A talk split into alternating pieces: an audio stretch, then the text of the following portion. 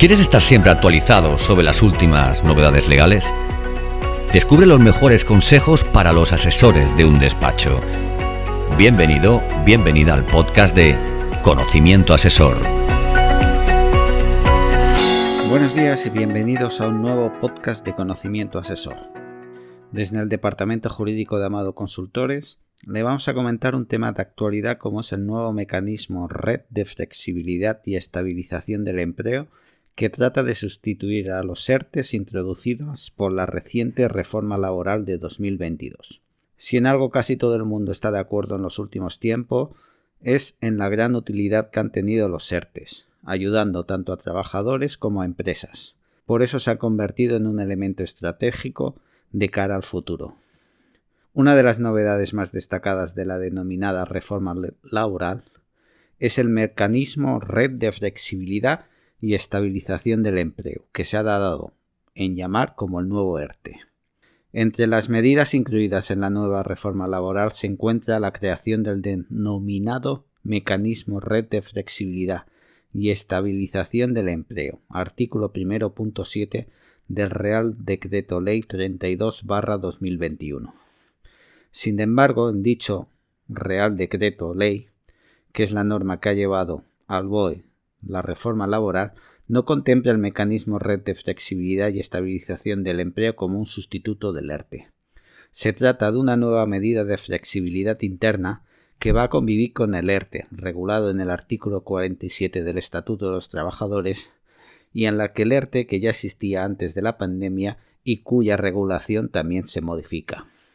En resumen, ahora existen dos tipos de medidas de flexibilidad interna, como fórmula alternativa y prioritaria a las restricciones de los contratos de trabajo. Primera, el expediente de regulación temporal del empleo, artículo 47 del Estatuto de los Trabajadores, que permite la reducción de jornada o suspensión del contrato por causas económicas, técnicas, organizativas o de producción o derivadas de fuerza mayor.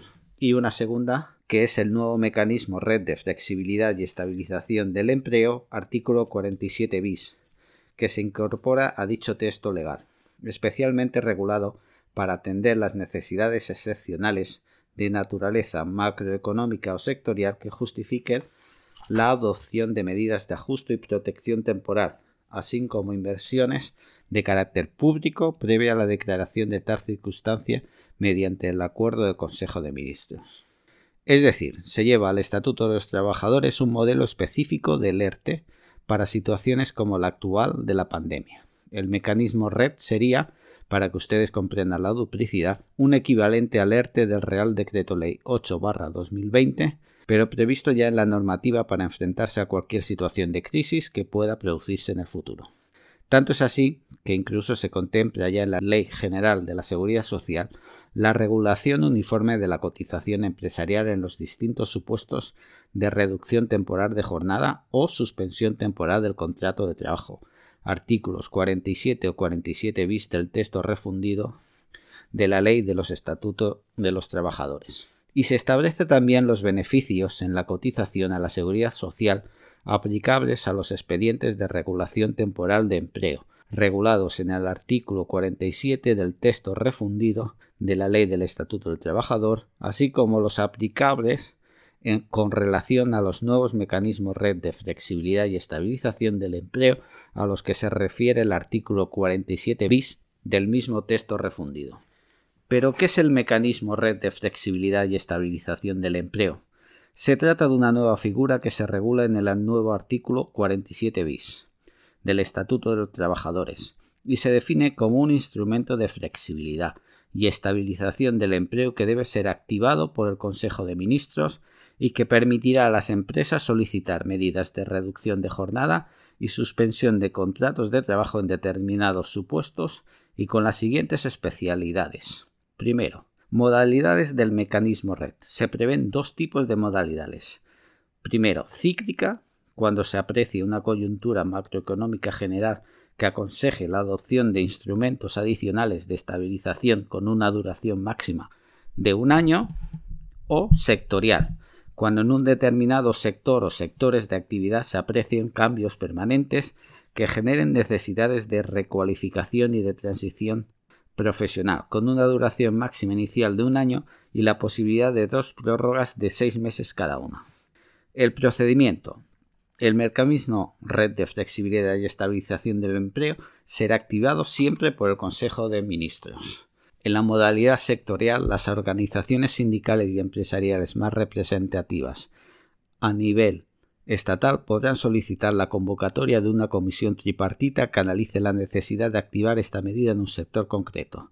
Una vez activado el mecanismo RED, las empresas podrán solicitar a la autoridad laboral competente la reducción de jornada o la suspensión de los contratos. Simultáneamente se comunicará a la representación legal de los trabajadores.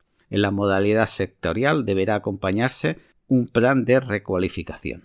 El procedimiento se tramitará de acuerdo con lo previsto en el artículo 47.5 del Estatuto de Trabajadores, ERTE de fuerza mayor, previo desarrollo de un periodo de consultas en los términos regulados en el 47.3 ERTE ETOP con una serie de particularidades.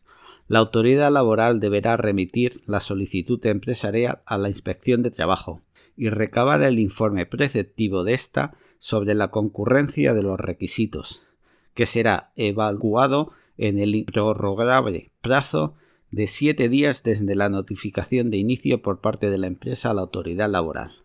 El periodo de consultas puede concluir. Con acuerdo, la autoridad laboral autorizará la aplicación del mecanismo o sin acuerdo, la autoridad laboral resolverá, estimando o desestimando la solicitud en función de si concurre o no la situación cíclica o sectorial. La autoridad laboral deberá resolver en el plazo de siete días naturales desde la conclusión del periodo de consultas. En caso de que no recaiga resolución expresa en tal plazo, las medidas se tendrán por autorizadas.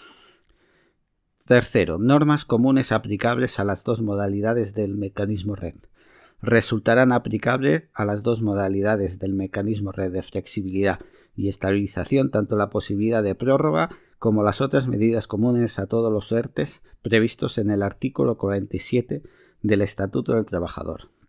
Los trabajadores afectados tendrán derecho a una prestación específica del mecanismo red. Se constituye un fondo red de flexibilidad y estabilización en el empleo para las necesidades futuras de financiación de prestaciones y exenciones de cotizaciones a la seguridad social y los costes de formación.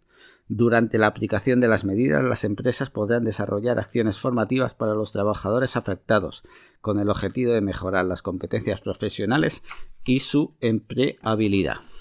Muchas gracias por su atención y nos despedimos hasta el próximo podcast de Conocimiento Asesor, no sin antes recordarles que tiene a su disposición este y otros contenidos de formación en la página web de Amado Consultores y Planificación Jurídica. Saludos. Gracias por escuchar este nuevo episodio del podcast de Conocimiento Asesor.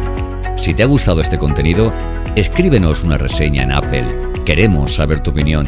Valora el capítulo, compártelo, súmate a nuestro podcast, haciendo que otros profesionales como tú lo conozcan. Y sobre todo, no olvides seguirnos en tu plataforma de podcast habitual para ser el primero o la primera en enterarte de los nuevos episodios de Conocimiento Asesor.